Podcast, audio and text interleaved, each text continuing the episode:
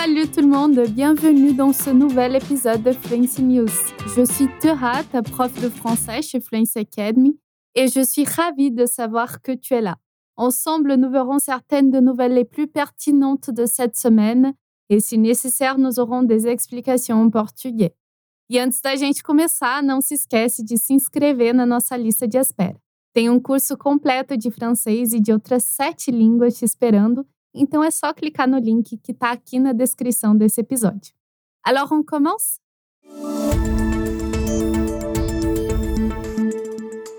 Como a gente já sabe, nesse último domingo aconteceram as eleições no Brasil. Vamos dar uma olhada e ver como foi? Le 2 octobre, tous les Brésiliens du monde ont eu l'occasion d'exercer leur citoyenneté en allant voter. Ils ont voté pour plusieurs représentants, notamment un président.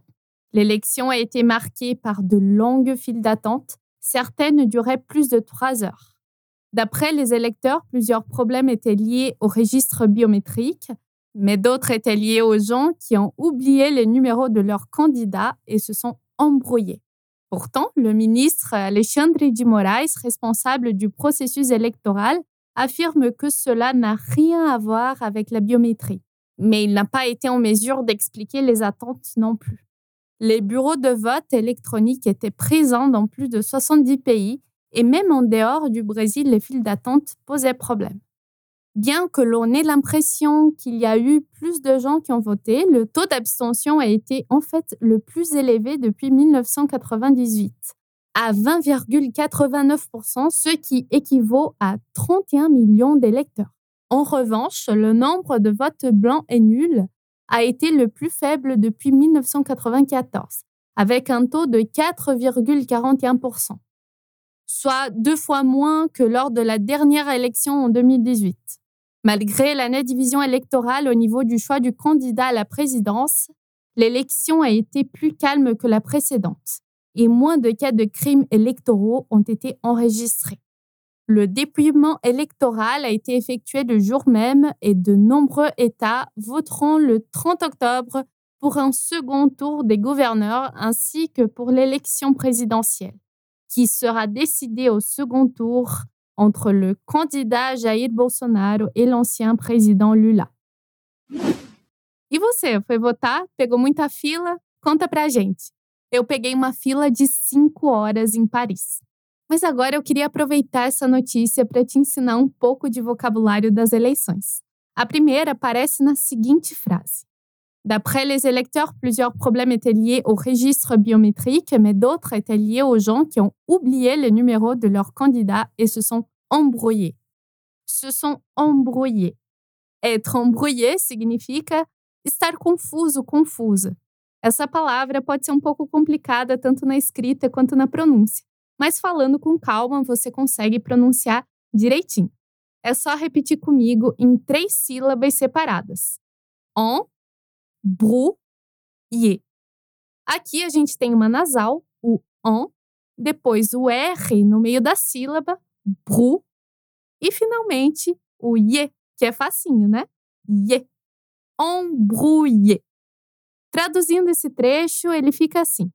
De acordo com os eleitores, vários problemas estavam relacionados com o registro biométrico, mas outros estavam relacionados com pessoas que esqueceram os números de seus candidatos e ficaram confusas. Uma outra palavra bem interessante e bem característica do vocabulário das eleições é dépouillement. Literalmente, a palavra significa tirar a pele de um animal, mas não é o caso aqui no nosso contexto. A gente usa essa palavra para falar do ato de contar os votos em uma eleição. No caso da França, esse processo funciona de forma um pouco diferente, já que aqui os votos são feitos em papel.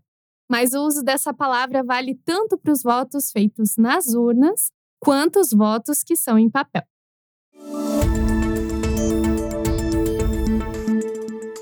Novo ano, novos presidentes e velhos problemas.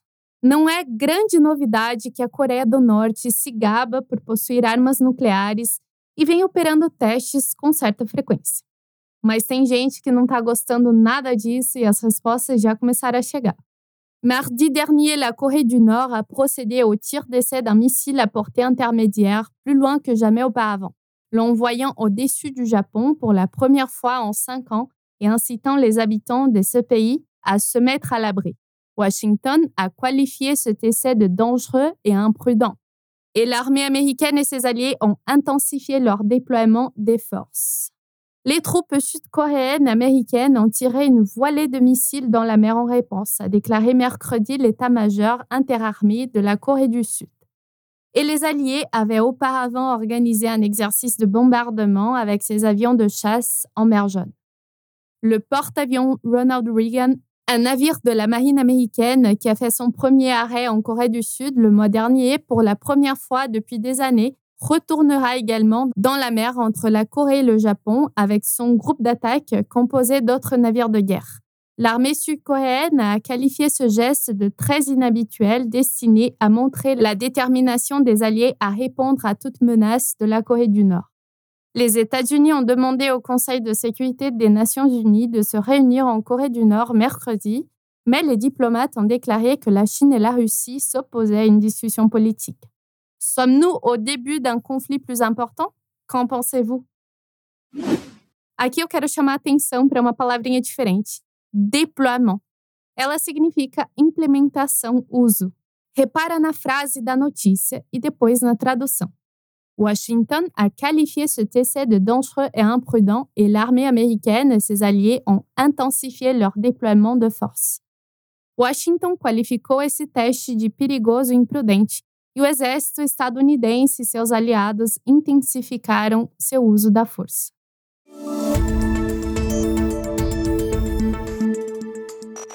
O Rock in Rio passou e quem não foi já se arrependeu.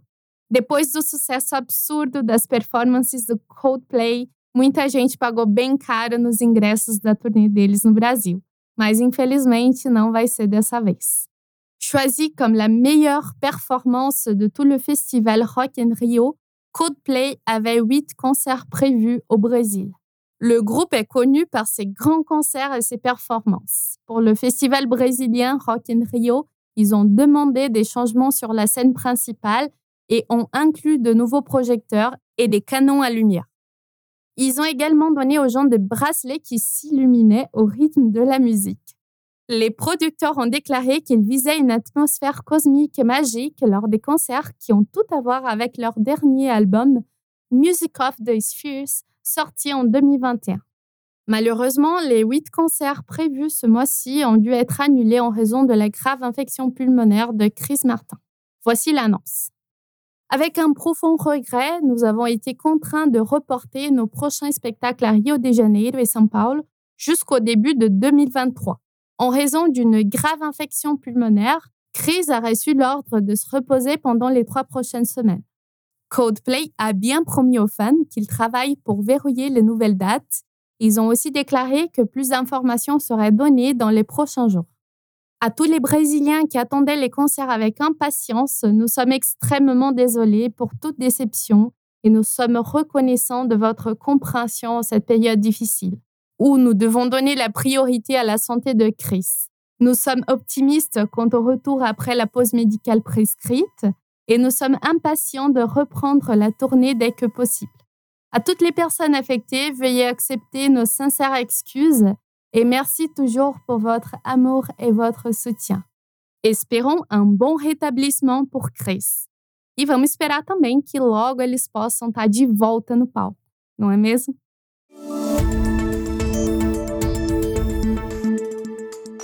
Et c'est avec cette histoire qu'on termine l'épisode d'aujourd'hui. Mais n'oublie pas que nous avons un nouvel épisode toutes les semaines pour la mise à jour des nouvelles. E lembre-se de que o contato diário com o francês é essencial para o teu aprendizado. Não deixe de conferir no nosso portal fluencytv.com para mais podcasts como esse e fica ligado e ligada na nossa página do Instagram, arroba Francês, para não perder nenhuma dica. Os episódios do Fluency News saem toda terça-feira. Não se esquece de voltar aqui na próxima semana para continuar praticando as suas habilidades de escuta e se mantém informado e informada sobre tudo o que acontece ao redor do mundo. Bisous et à la prochaine fois!